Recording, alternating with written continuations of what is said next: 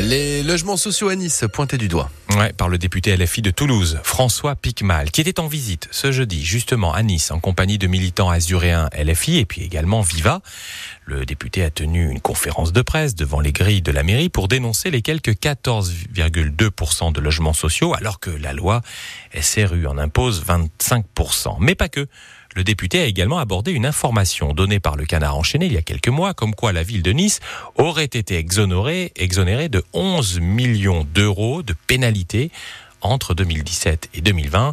Et ça, ce n'est plus, plus admissible pour François Picmal. Nice est euh, la ville et Monsieur Estrosi le bonnet d'âne de la loi SRU. Monsieur euh, Estrosi est un multirécidiviste en matière de logement public et il est bon de remettre de l'ordre moral, de la justice dans l'attribution de logement par euh, des effets un petit peu bizarroïdes. Jamais un préfet ne l'a réellement sanctionné. Justement, c'est l'objet de notre proposition de loi, c'est de dire un maintenant on peut plus avoir euh, d'exemption qui soit donnée aux maires de la part des préfets. Il faut que la loi s'applique pour toutes et tous. Il faut qu'il y ait un triplement, voire un quintuplement du prélèvement euh, qui est prévu euh, par la loi.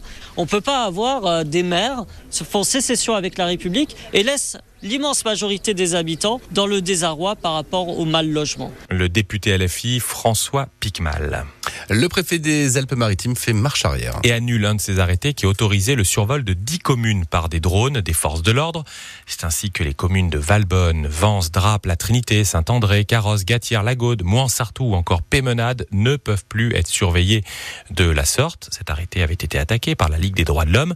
Le Conseil d'État avait été saisi et demande carrément au préfet de payer 8000 euros d'amende à deux associations. Une nouvelle grève à la SNCF aujourd'hui et un impact sur la ligne du littoral, sur la ligne Les Arcs-Vintimille. Ce sont les aiguilleurs qui font grève. Conséquence, des TER ont été supprimés, particulièrement ce matin. Au Proche-Orient, de la guerre et des chiffres avec cette dernière donnée publiée ce jeudi par le ministère de la Santé du Hamas à Gaza et qui annonce un nouveau bilan pour les combats, un bilan de 22 438 morts côté gazaouite. La famille Delon se déchire. Et dans un communiqué transmis par son avocat, Alain Delon, indique vouloir porter plainte pour diffamation contre son fils aîné, contre Anthony. Le monstre sacré du cinéma français n'a pas du tout apprécié l'interview qu'a accordé son fils dans Paris Match. Et cela, eh bien, crée de gros problèmes dans la famille, Julien Pierce. Oui, Alain Delon se dit extrêmement choqué du déballage médiatique orchestré par son fils dans cette interview dans laquelle euh, Anthony Delon indique vouloir déposer une main courante contre sa demi-sœur, Anouchka, qu'il accuse d'avoir dissimulé des tests médicaux révélant un net déclin cognitif de l'acteur de 88 ans. Qu'il me foute la paix et qu'il foute la paix à ma fille, réagit Alain Delon dans ce communiqué rédigé par son avocat. Maître Christophe Ayella explique que son client ne supporte plus l'agressivité de son fils, qui ne cesse de lui dire qu'il est sénile. Anthony prétend même qu'Alain Delon aurait vécu son dernier Noël. Mais quel père pourrait supporter ça écrit l'avocat dans le communiqué. La réponse d'Anthony Delon ne s'est pas fait attendre. Dans un message sur Instagram, le fils aîné de l'acteur indique qu'il se battra pour que la vérité soit faite. Il publie également l'extrait d'un courrier du procureur de Montargis. Jean-Cédric y indique envisager la mise sous tutelle d'Alain Delon car selon une expertise médicale, son discernement est totalement aboli. En 2023, le nombre de naissances en France a reculé, reculé de 6,8% par rapport à 2022. Le nombre de bébés pourrait ainsi atteindre un niveau historiquement bas. 15 communes rurales de petits villages des Alpes-Maritimes ont été choisies pour bénéficier en 2024 de l'opération Village d'avenir. Oui, c'est une opération, Thomas, du gouvernement Borne qui propose à ces communes rurales d'être accompagnées pour revitaliser leur territoire en matière de logement, de transport, culture, patrimoine, santé, etc.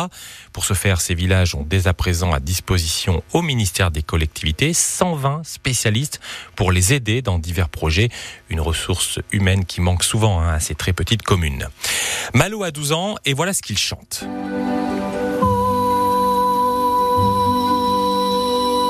Et ce soir, Malo, qui a appris le chant lyrique au Conservatoire de Beaulieu-sur-Mer, participe sur France 2 à la finale de l'émission Prodige. Il est opposé à 12 autres candidats après être sorti d'une compétition qui en rassemblait plus de 600. Alors Malo, est-ce qu'il est prêt? Je me suis beaucoup préparée pour chanter ce soir. Là, depuis une semaine, tous les prodiges, on répète dans le studio, on répète dans l'orchestre, on, s'entraîne beaucoup, on se fait plein d'amis avec tous les prodiges, on s'entend super bien, on fait plein de jeux, on rigole, ça met super bien euh, tous ensemble, il y a une super bonne ambiance. On est tous dans le même univers, c'est pour ça qu'on s'entend tous super bien. C'est des choses qui nous unissent euh, dans nos passions. Verdict à partir de 21h, Thomas. On croise les doigts pour notre Azuréen, bien, entendu. Allez, dans un autre registre, la Roca Team, après sa défaite avant-hier contre le Maccabi Tel Aviv, rejoue ce soir en Euroleague. Les Monégasques affrontent les Grecs de l'Olympiakos. En jeu, une remontée importante hein, au classement de cette compétition européenne. Mais qui va jouer avec le GC Nice samedi en Coupe de France contre Auxerre? Non, On se demande, hein, parce qu'on peut se poser la question, car il y a 11 absents pour ce match, notamment en défense où Melvin Barr, Dante, Jean-Claire Todibo, toi, ils sont suspendus les trois. Youssouf Enda Ishimiye et Antoine Mendy formeront une charnière jamais vue. C'est ce qu'a annoncé en tout cas tout à l'heure en conférence de presse d'avant-match Francesco Farioli. Alors toutes les infos bien sûr sur notre appli ici. Le gym reçoit Auxerre, ça sera à 20h45 à l'Alliance Rivera. Ce sont les 32e de finale et c'est à vivre bien entendu sur France Bleu Azur.